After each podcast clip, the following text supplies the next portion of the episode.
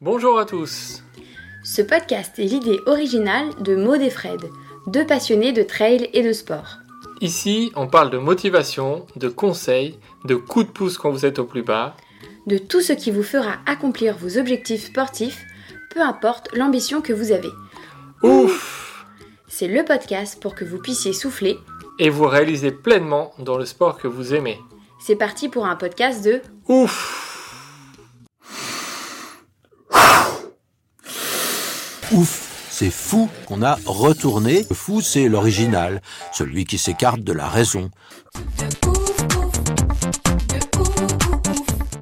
Mais vous êtes fous Oh oui Mais vous êtes fous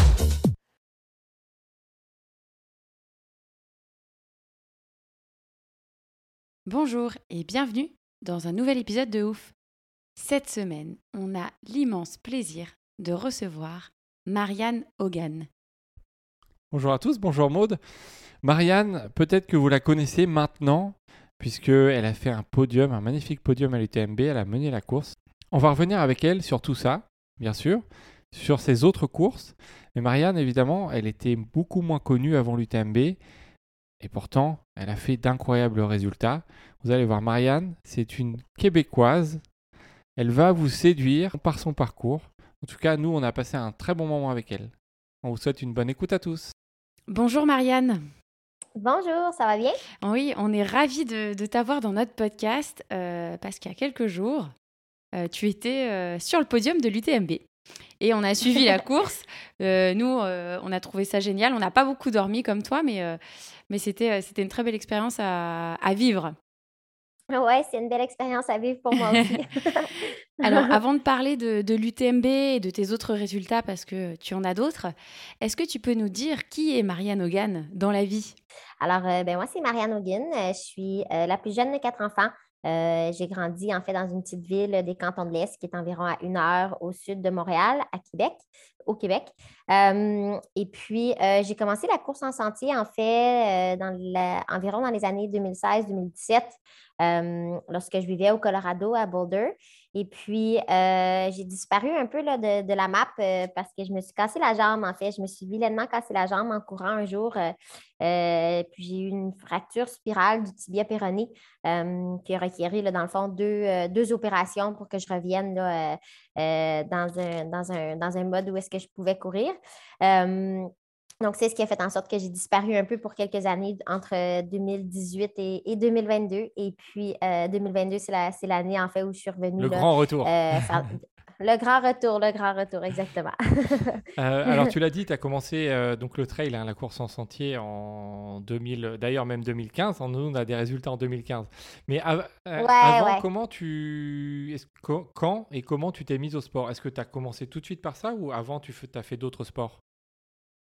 Non, en fait, j'ai commencé, moi, depuis que je suis toute jeune, je fais du sport. euh, dans notre famille, en fait, c'était, c'était- on devait toujours être inscrit soit à, à- en fait, il fallait, fallait toujours qu'on s'inscrit à un sport quelconque, juste pour nous encourager à justement bouger euh, au lieu de regarder la télé. Euh, donc, euh, j'ai commencé en fait par du patinage artistique, ce que je n'aimais pas du tout. Et puis, j'ai transféré très rapidement en natation. D'accord. Et puis, c'est dans mon club de natation que j'ai découvert le sport du triathlon. Euh, et puis, euh, le triathlon m'a fait découvrir la course à pied, euh, juste parce que la course à pied, c'était vraiment la discipline que je préférais là, dans le triathlon. Et puis, euh, par un concours de circonstances, aussi plus un, en fait, un, un rêve de jeunesse, euh, je voulais aller étudier aux États-Unis pour faire là, mon, mon bac et ma maîtrise. Et puis, il n'y avait pas le sport de triathlon dans la NCAA Division 1 là, de- des sports uni- universités américaines. Donc, j'ai arrêté le triathlon et puis j'ai commencé l'athlétisme. Donc, j'ai fait à l'université, en fait, j'ai fait un programme assez typique d'athlétisme, là, où est-ce que je courais le 10 km. Et puis, à la fin de ces, ces cinq années-là, euh, j'en pouvais plus, en fait, de, de faire des tours de piste. On peut euh, comprendre. De me, Ouais. faire dire, euh, de me faire dire mon pace à chaque, euh, à chaque 400 mètres. euh, C'était plus du tout ce qui m'intéressait, mais j'adorais encore courir. Et puis, c'est là que j'ai déménagé à Colorado, Boulder, puis que j'ai vraiment tombé là, en amour avec euh, la course en sentier. Puis, justement, euh, le fait que la montre n'est pas nécessaire et puis euh, le le pace, c'est pas important. Puis, c'est vraiment là que j'ai développé un amour pour, pour la course en sentier. Et donc, du coup, tu es arrivé euh, donc, au trail, à la course en sentier, comme tu le dis. Est-ce que tu te souviens de ta première expérience, de ton premier trail en 2015 du coup? Oui, je pense que c'était à Leadville. Euh, je ne sais pas si c'est le demi-marathon ou le marathon de Leadville euh, que j'ai fait en sentier. Je crois que c'est le 40 Euh, km, puis- hein, directement. Ouais, ouais, ouais, ouais, j'ai fait le marathon. Euh, et puis, euh, c'était vraiment une expérience euh, très, très plaisante. C'était mon premier marathon puis ma première course en sentier. Puis, je me suis lancée un peu là-dedans, là, un peu à l'aveuglette, sans trop, en fait, sans entraînement du tout spécifique. Je venais de déménager au Colorado. J'ai rencontré des gens qui ont dit Hey, on s'en va faire le marathon, veux-tu le faire avec nous? J'ai dit oui, puis je me suis lancée là-dedans. Et puis, euh, j'ai adoré. Ah oui, donc en fait, tu n'as pas été dans le processus, euh, comme on dit, de, de progression euh, tout de suite euh, 40 km. Et d'ailleurs, après, après tu as enchaîné parce que as, dans la même année 2015, tu as fait euh, 76 km, tu as même fait 80 km de The North Face Endurance Challenge fin 2015. Qu'est-ce qui te plaisait, toi, dans ces efforts longs, justement? Tu l'as dit, tu regardes plus ta montre, mais il y avait autre chose, non? Qu'est-ce qui te plaisait vraiment dans, dans ces, dans ces efforts? Ben, je suis tombée en amour avec la communauté là, très rapidement. En fait, c'est ce qui m'a attirée dans la course en sentier. J'adorais en fait que les gens, euh, euh, tu sais, c'est plus, c'est plus un entraînement spécifique qu'on suit, mais c'est bien une aventure Mm. qu'on fait les fins de semaine. Tu sais, comme on va monter cette montagne-là, on fait cette boucle-là. Euh, tu sais, c'est vraiment ce qui est venu me chercher. Et puis, évidemment, ben, j'aimais ça un peu mettre la pratique à l'œuvre. C'est, c'est la même façon, c'était cool de pouvoir faire des, des, des- des compétitions, puis de voir un peu là, euh, qu'est-ce qu'on pouvait faire sur un 80 km qui, à l'époque, était, me semblait beaucoup. Euh, donc, euh, en fait, ça me semble encore beaucoup. Je ne suis, pas- je suis pas blasée pour autant, mais c'est juste que c'est différent. C'est sûr que le 80 km à l'époque, la première fois que je l'ai fait, je l'ai trouvé long. Euh, et Oui. puis, euh, donc, non, c'est, c'était- j'ai adoré ça rapidement. Comme je te dis, c'est beaucoup plus la communauté. Puis le fait que c'est pas, c'est pas spécifique. C'est comme tu pars, puis tu regardes un peu comment ton corps réagit, tu t'adaptes un peu comment ça fonctionne. Tu t'écoutes beaucoup plus que suivre des paramètres ou une logistique précise. Et donc euh, après, tu vas courir en Europe. Et donc l'une des premières fois où tu, cours en Europe, c'est en Slovénie pour les mondiaux euh, de course en montagne. Donc c'est en 2016. Ensuite, tu fais le 90 du Mont Blanc en 2017 où tu fais cinquième. Euh, donc tu as commencé par les États-Unis, après l'Europe. Comment est-ce que tu vois la pratique entre bah, ces deux continents qui font le même sport? Ouais, c'est drôle parce que, en fait, en 2017, euh, j'ai trouvé le contraste vraiment très énorme. Euh, en fait, quand je suis arrivée à Chamonix, euh, en fait, on est allé, Mathieu Blanchard et moi, faire, euh, faire la course, le, marathon du Mont Blanc, le 90. Et puis, les deux, on a eu un peu la même réaction. On disait, wow, il y, a- vraiment beaucoup de dénivelé, puis les montagnes sont longues. Et puis, c'était vraiment comme un, un peu, ça a été un peu compliqué en 2017 pour nous, compléter les 90 kilos. Euh, tandis qu'aujourd'hui, j'ai j'ai vu la transition beaucoup, de façon beaucoup plus facile, euh, beaucoup plus naturelle. Euh, je me disais, en fait, c'est sûr que j'ai eu la chance d'aller m'entraîner là avant, donc j'ai trouvé que le, le- le saut était moins grand. Euh, mais vraiment, la plus grosse différence pour euh, les montagnes nord-américaines versus les montagnes européennes, et peut- peut-être juste propice à où est-ce que moi je me retrouve, c'est la, la- la durée en fait des montées puis la durée des descentes. Donc, c'est sûr que quand, quand je m'entraîne ici à faire du dénivelé au Québec, plus- la montagne la plus haute que je vais trouver dans les environs, c'est peut-être 600 mètres ou 700 mètres de dénivelé. Tandis que. à Ça a rien à voir. Ouais, ça n'a rien à voir. Puis euh, c'est très différent. tu sais, euh, le corps n'est pas habitué de monter pendant une heure et demie, puis il n'est pas non plus habitué de descendre pendant. Pendant, je ne sais pas combien de temps ça me prend honnêtement pour descendre les montagnes, mais euh, c'est sûr que c'est un, un contraste. Et puis, euh, c'est un contraste qu'en 2017, j'ai trouvé euh, très, très, euh, très, très difficile. Puis, pour une raison que, euh, juste pas en 2022, j'ai trouvé ça plus facile, la transition. Incroyable. Peut-être peut-être que la préparation était meilleure aussi. Ouais, euh, hein. en, en fait, ça, c'est pas un peut-être. La préparation était meilleure. C'est sûr, ouais. C'est un, c'est un coup qu'on vit juste une fois, en fait. Exactement. Et euh, en termes de différence aussi, euh, en termes d'organisation d'événements et de nombre de personnes euh, aux États-Unis, euh, il y a généralement moins de monde sur les Mhm. courses. Moi, j'ai- eu la chance de faire la hard rock et j'ai vu hein, le, le- le départ, il n'y a pas vraiment de ligne de départ. Il n'y a pas beaucoup de monde sur la ligne. Dans les montagnes, on est un peu perdu, c'est sauvage. Est-ce que toi aussi, tu ressens ça, la différence par rapport à l'Europe? Oui, mais je l'ai surtout ressenti beaucoup avec les spectateurs. Euh, je trouve qu'il y a beaucoup, beaucoup plus de spectateurs en Europe. Euh, euh, pour moi, c'était fou, là, courir à travers les Ouches, Saint-Gervais. Ah oui, ah bah oui. l'UTMB, c'est la folie. ouais. même la ligne de départ, c'est comme wow. En fait, la ligne de départ, c'est probablement le plus fou, en fait, la ligne de départ, la ligne d'arrivée. Donc, moi, c'est plus dans, ces, dans, ces, dans, dans, en fait, le, le contour de l'événement qui fait en sorte que c'est complètement différent. l'UTMB versus les courses nord-américaines. Puis, je, je, pense que ce serait, ce serait cool de voir que les courses nord-américaines prennent plus d'ampleur puis amènent justement plus de gens, plus de spectateurs. mais je pense aussi que le, que, la, le live euh, de l'UTMB aide aussi à faire en sorte qu'autant de gens sont intéressés puis ils suivent, euh, ils suivent, euh, ils suivent la course. Mais ça va venir, hein, ça va venir au Canada avec, avec toi et avec Mathieu, forcément, à un moment donné, les gens vont se dire faut aller au Canada. Hein. il, faut, il, faut, venir s'entraîner sur le Montréal, en fait. C'est ça. C'est ça. Alors même si nous on te suivait un petit peu de loin euh, et que tu n'étais pas hyper connu en France avant cette année, et même si un certain euh, Nicolas Ferret euh, de Distance Plus nous parlait souvent de toi, euh, on a vu que tu as fait une belle année 2022. Alors d'abord, une, belle troisième place sur la Western State, qui est une course mythique, hein, euh, que nombreux, euh, d'ailleurs français et françaises, tentent de, courir. Est-ce que tu peux nous décrire comment c'était pour toi cet événement sur cette course mythique? Comment tu l'as vécu, sachant qu'il y avait aussi que trois minutes qui te séparaient de la, de la quatrième Ouais. Euh, oui, alors la Western States, en fait, c'est une course qui était vraiment mon objectif de l'année 2022. C'était vraiment comme un rêve pour moi d'aller à la Western States depuis que j'ai commencé la course en trail en 2015. Et puis, il a fallu que j'y travaille. Tu sais, la Western States, tu dois te qualifier. Donc, il a fallu que j'aille faire une course, que j'aille me chercher un golden ticket. Donc, c'est sûr qu'il y avait beaucoup d'émotions qui étaient, qui étaient, beaucoup d'émotions et, de cœur qui étaient, qui, étaient, qui étaient mises en place pour la Western States. donc, mais par contre, le jour de la course, j'ai eu, j'ai eu une course qui était très difficile. Euh, j'ai été très malade, en fait, euh, du kilomètre peut-être 40, euh, même 30, 30, 35 au kilomètre 80 ah de la Western State. J'ai été incroyablement ah malade. J'ai vomi, j'ai vomi sans arrêt et puis, ça avait une valeur sentimentale aussi parce que c'était mon premier 100 miles. Ça faisait longtemps que je mmh. voulais en faire un. C'était mon premier 100 miles. Et puis, c'est sûr que dans ces kilomètres-là, ça a été difficile un peu de, de, garder le cap sur, sur le jeu mental parce que là, je suis incroyablement malade. J'ai tellement travaillé pour arriver là. Puis, c'est la première fois de ma vie que je vomis dans une course. Mais je trouve que c'était une très bonne leçon, en fait, euh, sur les 100 miles, puis comment un 100 miles, ça fonctionne en quelque sorte, parce que ben, tout le monde a des moments de down dans une course. Euh, en fait, c'est mm-hmm. impossible pour quelqu'un de courir un 100 miles avec juste des moments de positifs. C'est très, très rare. Ou la personne ment. fait, que, euh, fait que je me dis, tu sais, je me dis, je pense que ça a été la meilleure leçon pour moi d'apprentissage pour mon premier 100 miles, c'est d'avoir un moment très, très dur, mais de pouvoir passer à travers puis de revenir plus, plus en forme après.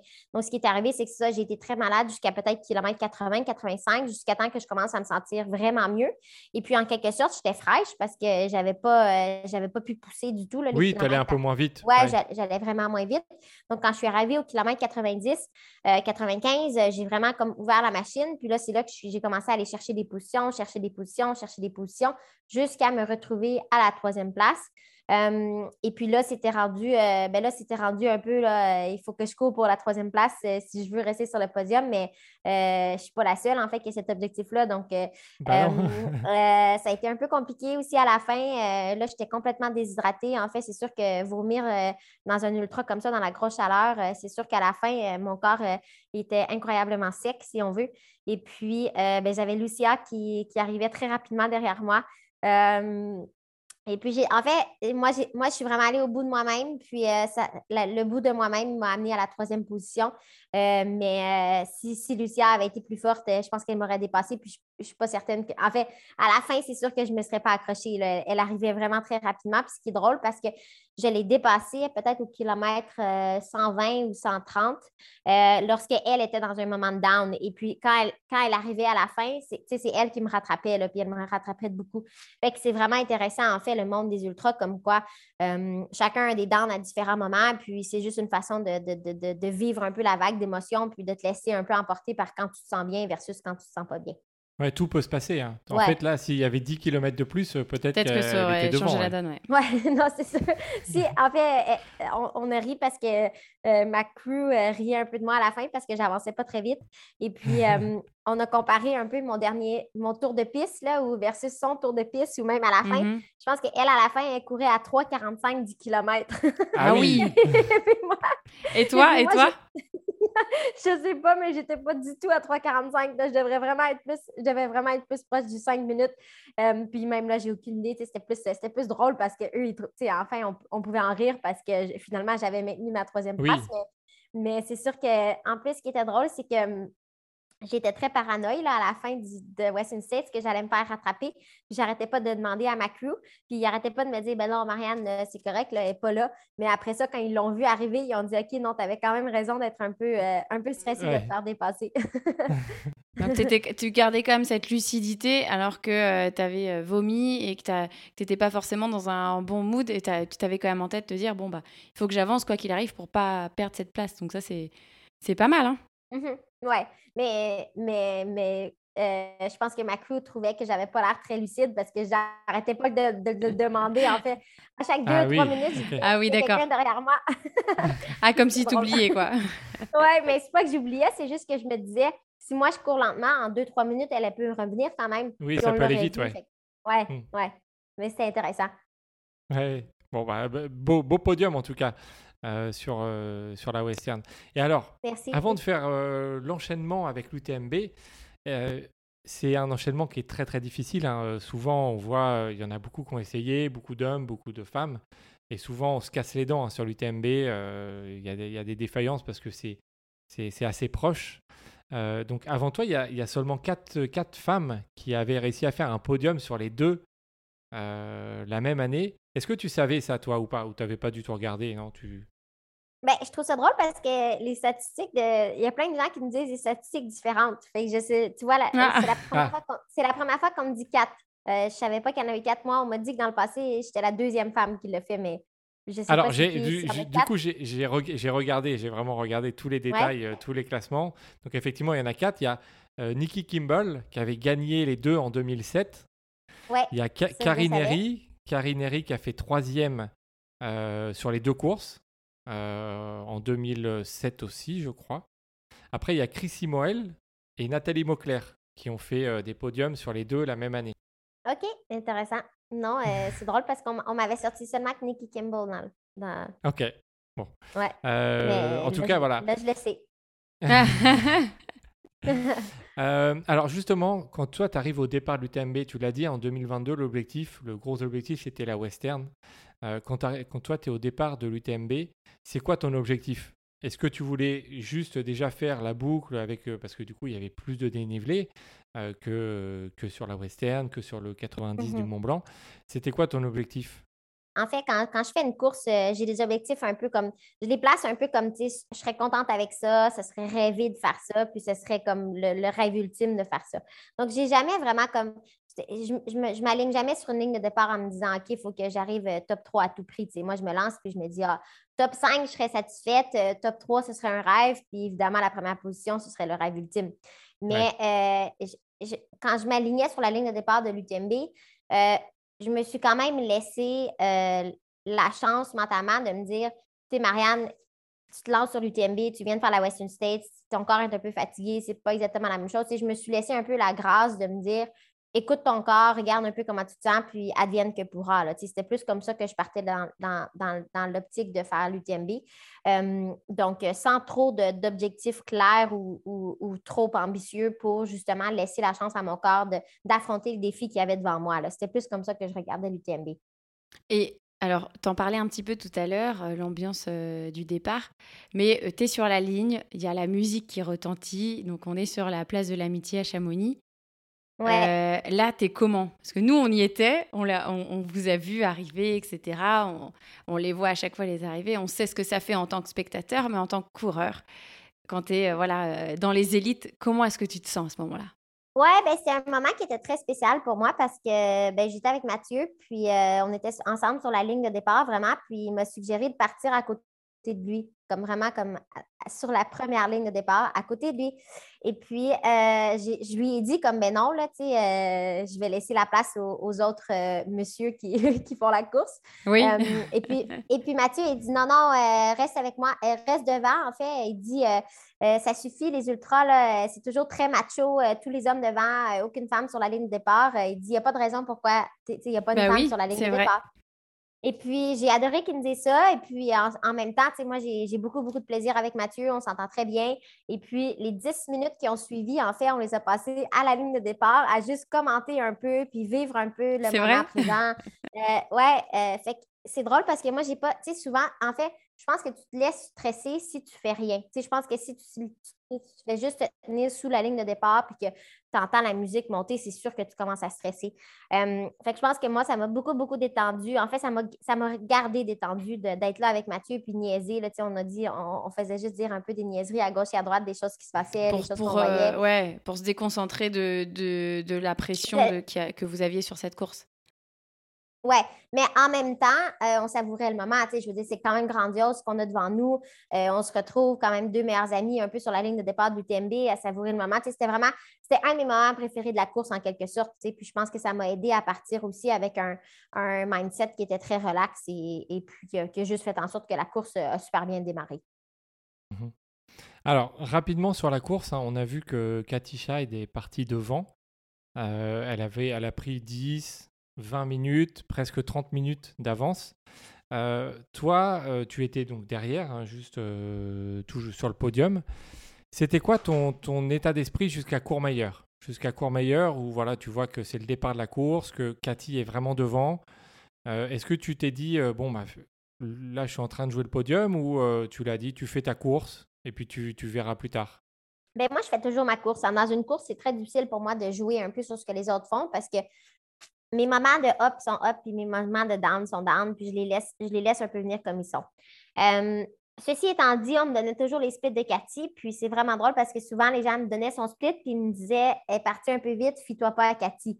Mais dans ma tête, je me disais Je me fie pas à Cathy, puis au contraire, je trouvais quasiment que c'était rassurant parce que ça me rassurait que moi, je partais pas non plus trop vite.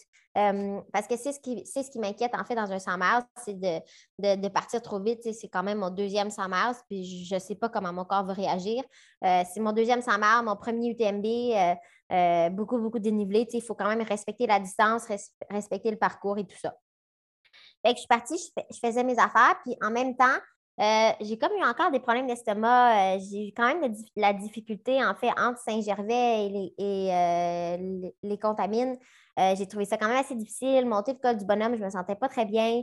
Euh, mais encore une fois, je bougeais quand même bien. Je restais en deuxième position. Euh, j'ai vu les filles, en fait, qui étaient juste derrière moi. Audrey Tanguy, en fait, est montée jusque derrière moi pendant un petit bout. mais je m'en faisais pas trop. Je faisais ma course, puis je me disais, bon, à un moment donné, mon estomac va, se, va, va, relaxer. Puis c'est ce qui est arrivé. quand mon estomac, en fait, s'est mis, à, mis à, se sentir mieux, ben, c'est là que j'ai commencé à ouvrir la machine. Et puis, j'ai commencé à me sentir mieux, en fait, en sortant des chapieux. Euh, donc, monter le col d'Assaigne, euh, descendre, euh, pyramide calcaire, là, je me sentais super bien.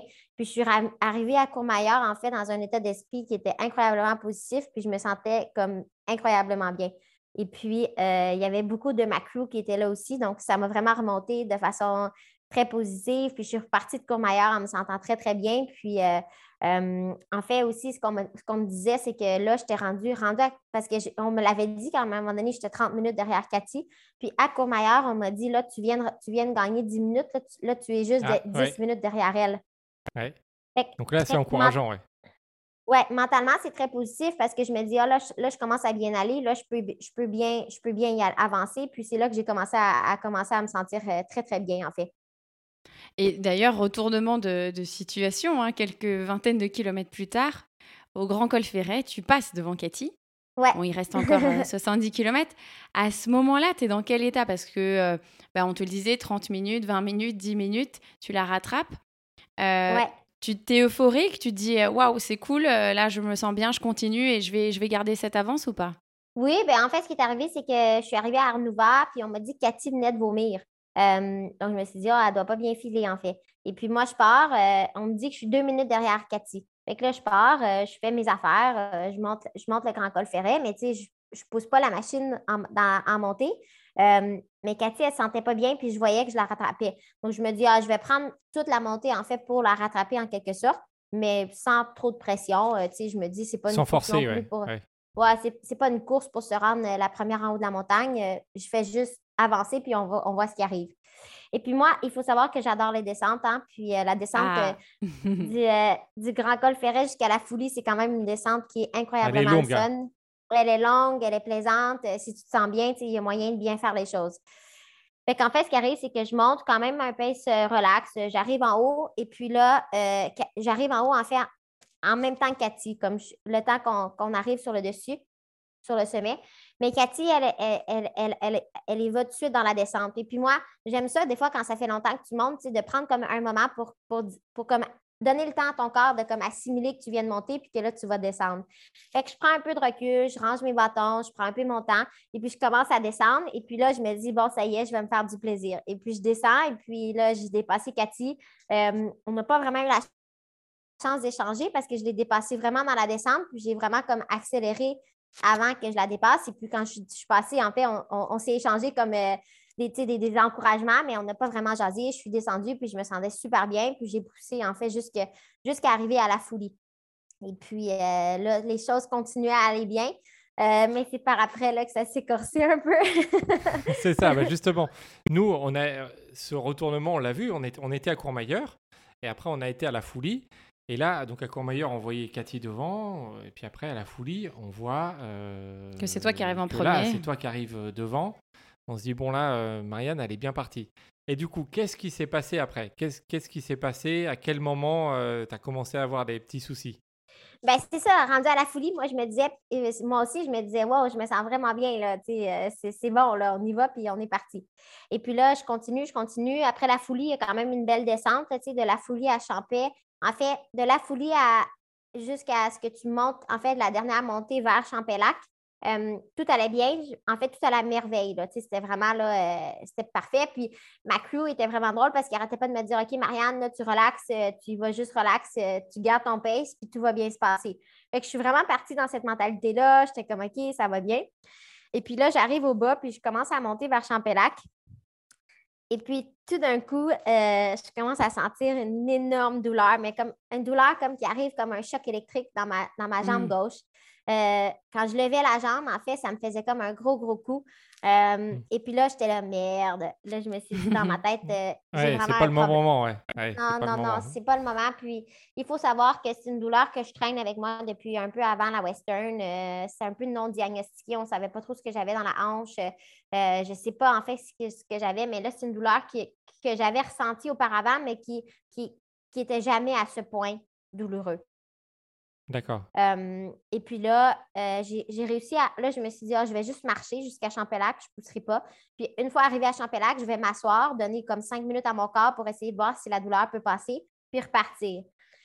Mais là, je repars de Champelac et puis immédiatement, la douleur est toujours là. Euh, et puis là, je commence à réaliser que non seulement la douleur est, est encore là, mais à chaque pas, la douleur s'amplifie.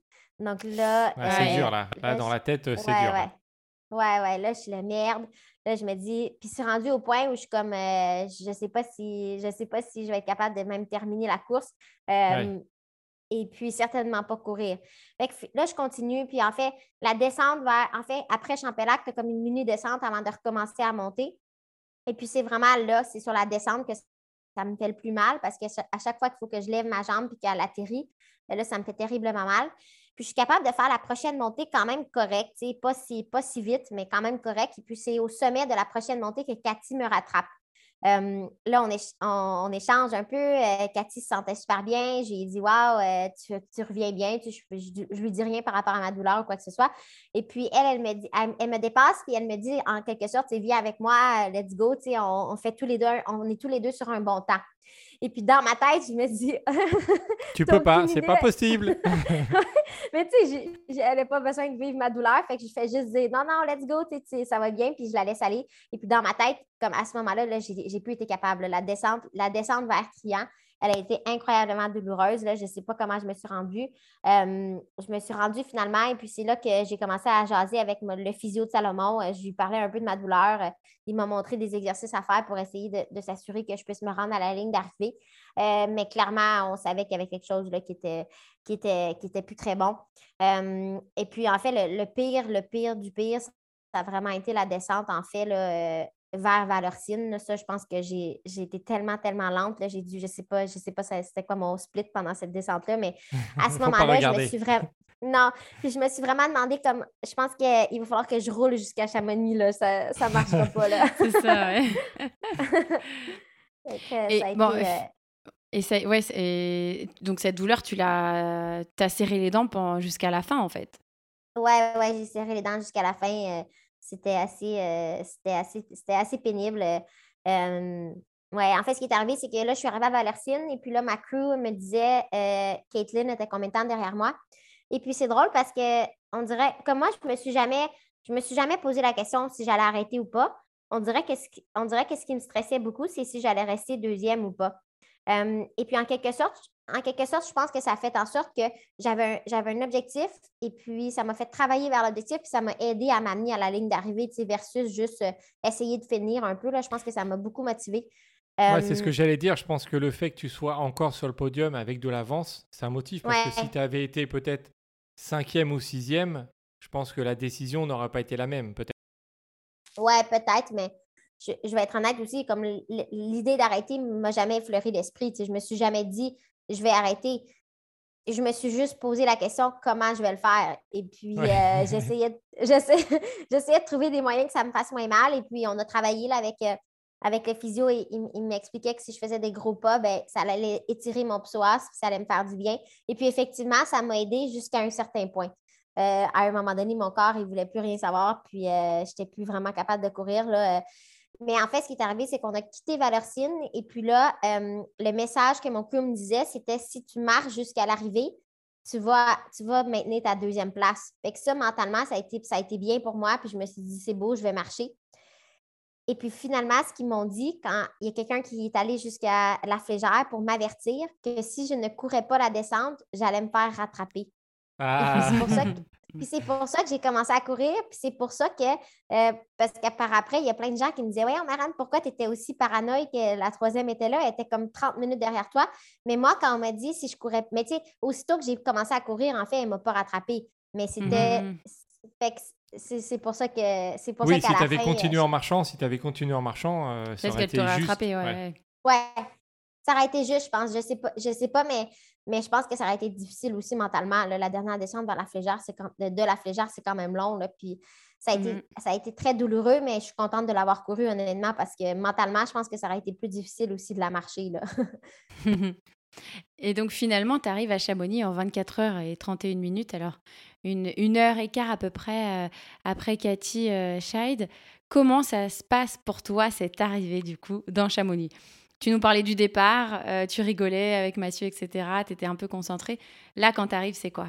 En fait, la douleur que j'ai, que j'ai eue dans les derniers 30-35 km était tellement vive que je pense que ça a rendu ma, traversée de la ligne d'arrivée encore plus, euh, euh, plus importante pour moi, parce que si ça avait été, en quelque sorte, quand tu fais une course facile puis tout se passe bien, oui, tu es fier de toi, mais tu n'es pas vraiment n'as pas vraiment été comme au plus profond de toi-même, tandis que là, je suis arrivée à, Chamonix. Puis, en fait, moi-même, dans ma tête, je, n'arrivais pas à comprendre comment j'étais arrivée là. Et puis, euh, là, as tout le monde qui t'encourage, tout le monde qui. En fait, il y, a vraiment beaucoup de gens qui. Ben, des gens que je connaissais, mais aussi juste des gens qui en fait, l'UTMB est très bien organisé dans le sens que tout le monde sait c'est quoi ton nom parce qu'il en parle partout. Donc là, les gens disaient Go Marianne, Go Marianne. Puis c'était vraiment comme, c'était vraiment une arrivée qui, était exceptionnelle. Puis traverser la ligne d'arrivée, puis avoir tous mes amis puis ma famille là présente euh, pour vivre un peu. On l'a vu, il y avait du monde, hein? Oui, il y avait du monde. il y avait du monde. Puis euh, c'est pour ça que j'adore l'ultra, en fait, c'est que la course, je ne l'ai vraiment pas faite tout seul. Puis c'est impossible que j'aurais été capable de traverser les derniers 40 km sans, sans tout, euh, tout le monde qui avait là pour, pour ma photo à l'arrivée. Puis c'était très, très positif comme expérience pour moi. Mmh. Alors, tu, tu fais deuxième hein, de cette course mondialement connue, hein, l'UTMB, hein, qui, qui, fait rêver beaucoup de monde, où il y a y a tous les meilleurs.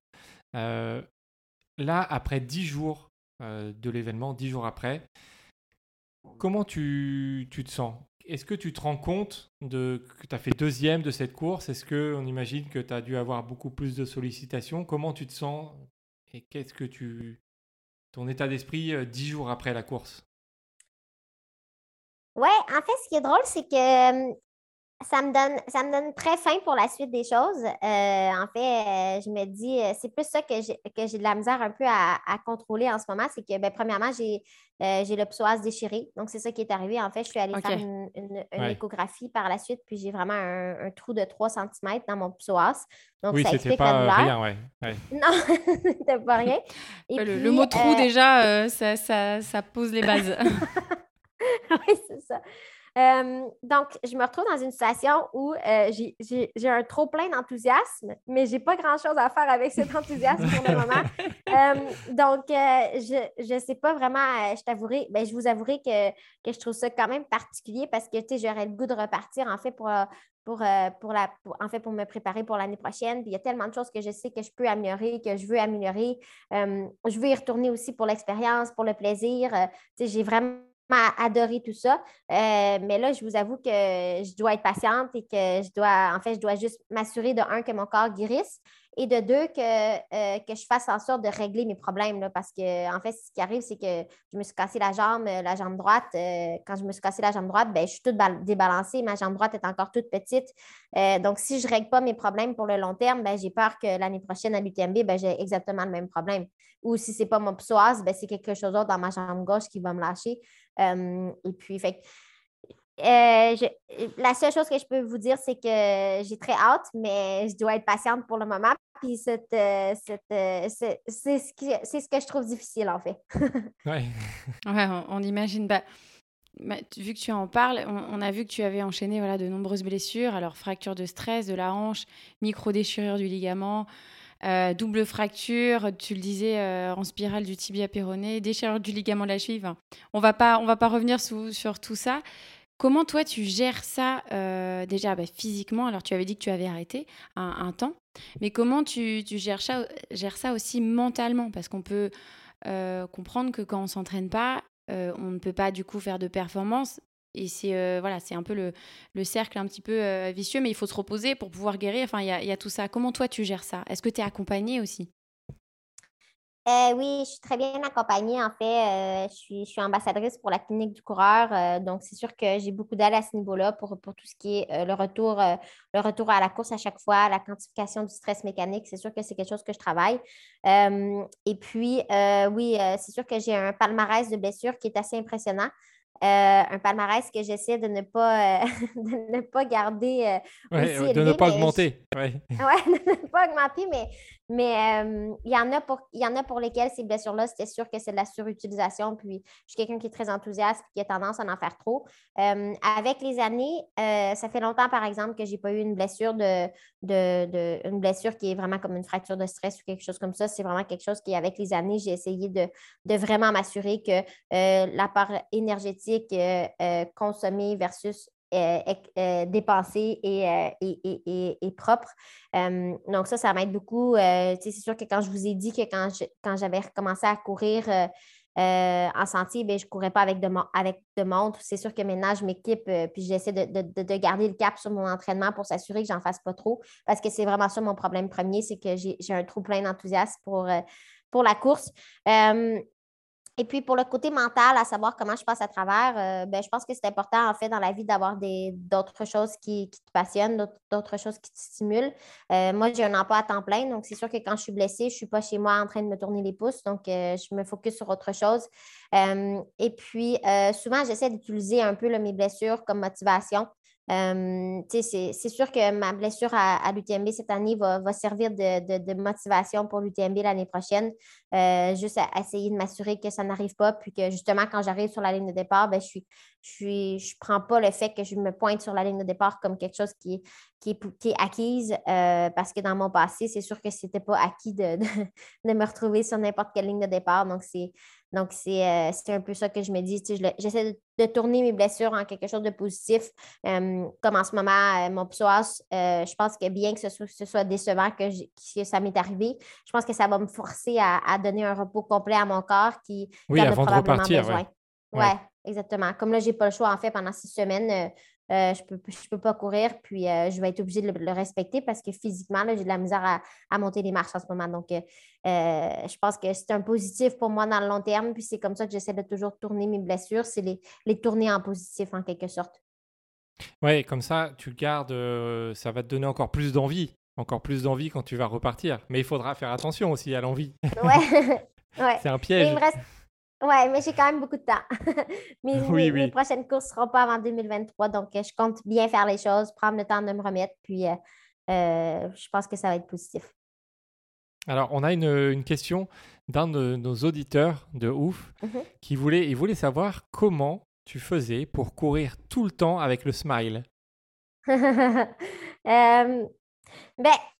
en fait, comme c'est moi j'adore ça là, courir c'est vraiment je, le fais vraiment parce que ça, ça m'amène beaucoup beaucoup de bonheur et puis j'adore aussi la communauté qui est autour de, autour de la course en sentier donc souvent quand mettons quand vous me voyez ben, je vois les gens puis les gens me rendent heureuse donc euh, c'est sûr que ça me fait sourire. Puis je pense que c'est comme un, cercle qui fait en sorte que plus je cours, plus je suis heureuse, plus je souris. Puis plus je souris, plus les gens me font rire. Puis plus. Moi, moi c'est, je sais pas, ça se fait naturellement. Je, le fais tout seul. Puis je pense que ça m'aide aussi à, rester positif, puis à, rester positif, puis à continuer d'avancer dans, mes courses. Bon, ben comme ça, Thomas aura sa, petite réponse. Euh, on a. Euh, alors, on, le pose souvent comme question, mais pour nous, c'est euh, quand même un sujet assez important. C'est les femmes en ultra.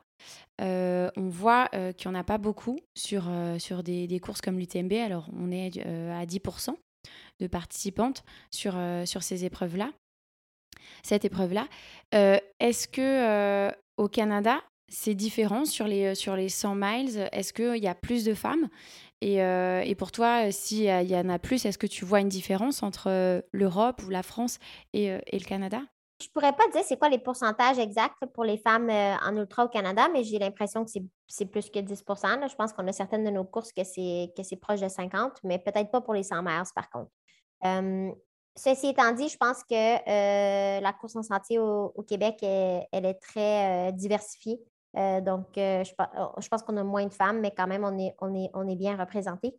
Euh, et puis, moi, je pense que, en fait, n'importe quelle femme qui fait des ultras est un modèle et, devrait être un exemple à d'autres femmes pour, pour faire des épreuves comme celle-là. Je peux comprendre que l'UTMB peut en effrayer quelques-unes, mais mais au final, je pense qu'en quelque sorte, les femmes, c'est prouvé que sur, les longues sur les longues épreuves d'endurance, on a quasiment un, taux de douleur euh, plus élevé que les hommes. Puis je ne veux pas non plus m'envoyer dans une conversation controversée par, rapport à ça.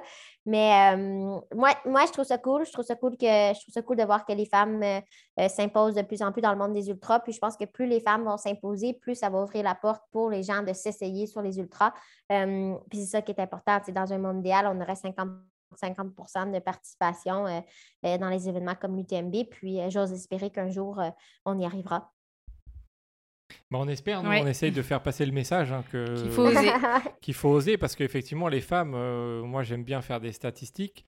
Euh, on voit que les femmes, elles gèrent euh, souvent mieux les courses que les hommes et qu'il et n'y a pas de raison qu'elles ne se présentent pas au départ puisqu'elles vont autant à l'arrivée, elles gèrent mieux, donc il donc, n'y a pas de raison. après, Exactement. Après, c'est peut-être un. Il y a plusieurs barrières possibles, mais euh, en tout cas, c'est possible. Voilà, on essaie de faire passer le message que c'est possible et qu'il faut essayer.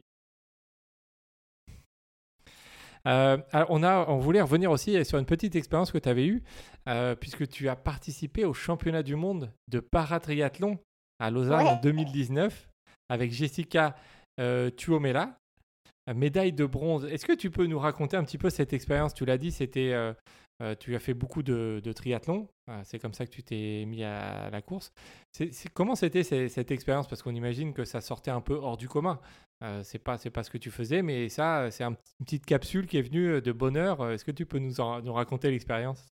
Oui, ben, ce qui est arrivé, en fait, c'est que pendant que j'avais la jambe cassée, euh, en fait, pendant que j'étais en réhabilitation, euh, l'équipe de Triathlon Canada paralympique se cherchait une nouvelle guide.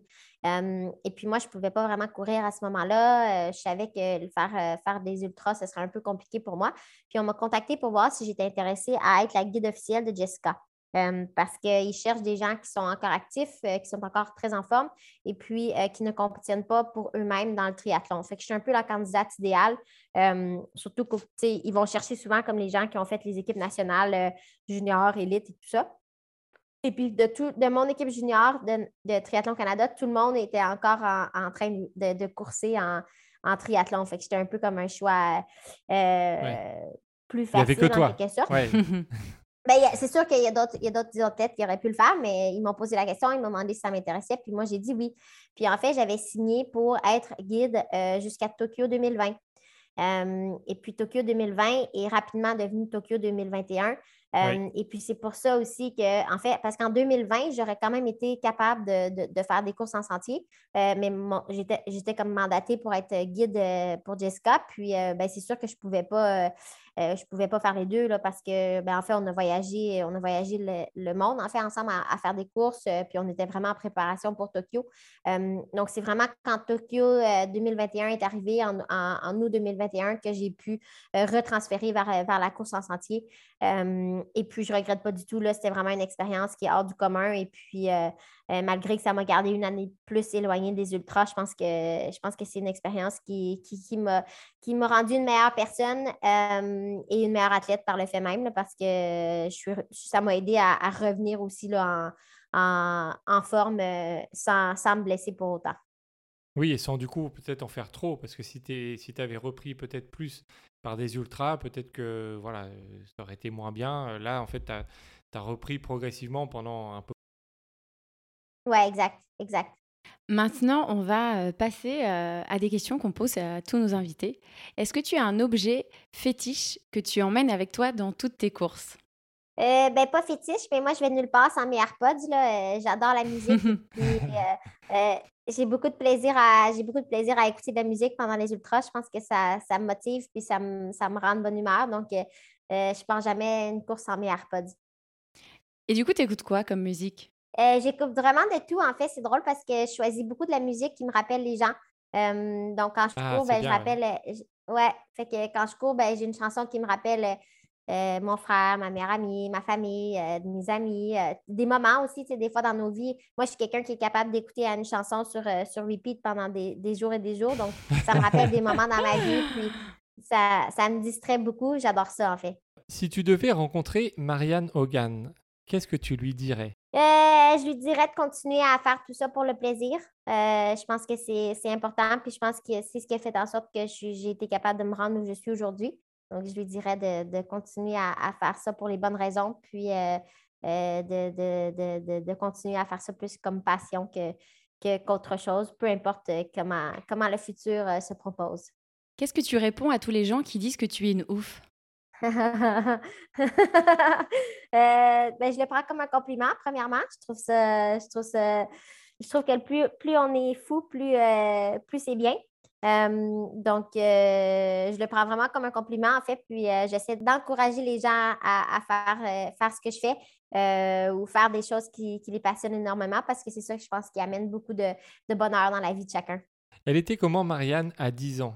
elle avait la même voix qu'aujourd'hui.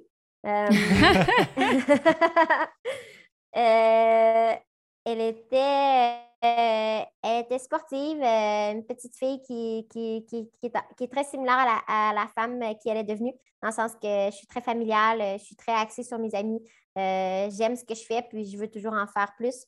puis je pense que j'étais exactement comme ça à 10 ans. Je pense que je passais mon temps à essayer de voir ce que mes frères et sœurs faisaient, puis euh, j'essayais de, les suivre dans leurs aventures. Donc, euh, euh, je trouve que c'est un peu la même chose que je fais aujourd'hui, c'est que j'essaie de, j'essaie de, faire des aventures et amener les gens avec moi, puis d'en profiter. Comment la famille Hogan voit la Marianne d'aujourd'hui, à ton avis? Je pense qu'ils sont contents pour moi que, que, j'ai pas que j'ai continué à persévérer malgré les années difficiles que j'ai vécues dans les dernières années. Euh, je pense qu'ils voient, ils me voient comme quelqu'un qui, qui, fait un peu euh, à ma tête, mais de façon positive. Euh, je, fais un peu ce que, je fais un peu ce qui me plaît sans trop me soucier des, de, de, la, de, la, norme plus de la société. et puis, je pense que le plus important, c'est qu'ils voient quelqu'un qui est, qui est, très heureuse puis qui, qui suit ses passions.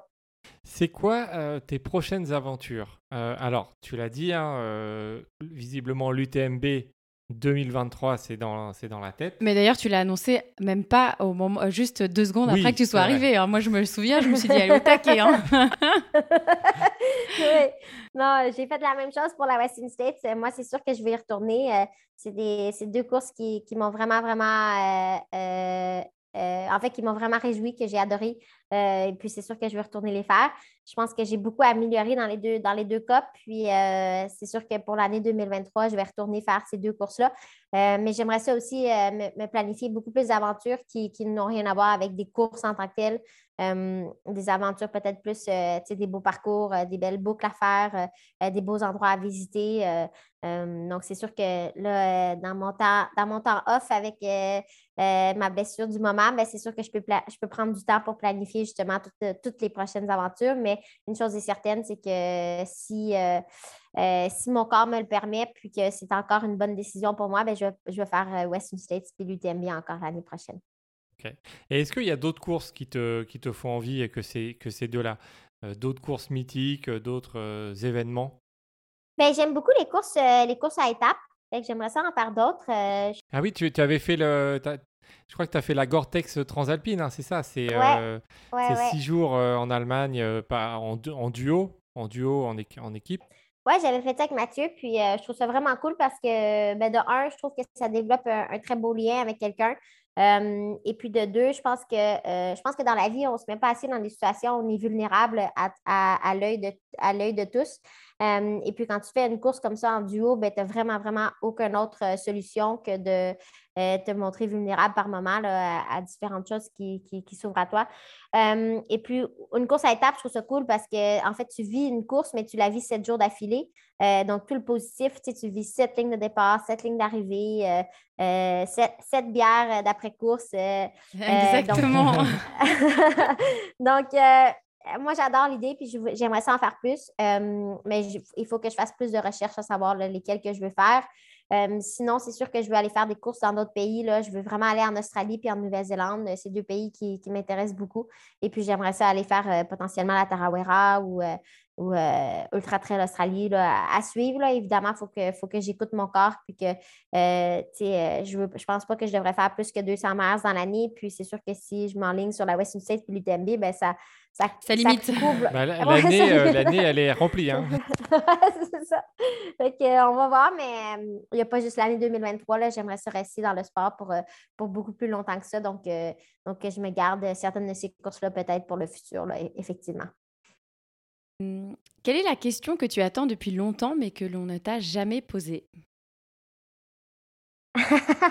Oh, c'est une bonne question, ça. Écoute, clairement, je ne m'attendais pas. J'attendais à ce qu'on me pose cette question-là.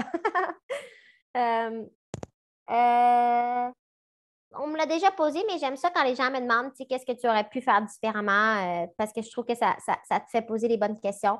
Donc, non seulement pour, pour des mais je pense dans la vie en général, qu'est-ce que tu aurais pu faire différent? Qu'est-ce que qu'est-ce qui qu'est-ce que tu aurais changé? Puis, puis je pense que c'est bon qu'on se pose des questions pour pouvoir mieux faire les choses dans le futur. Et du coup, qu'est-ce que tu aurais changé sur l'UTMB, par exemple?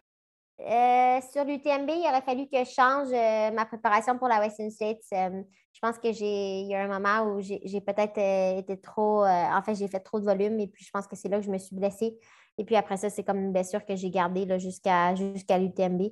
je pensais que c'était sous contrôle, mais, mais visiblement pas.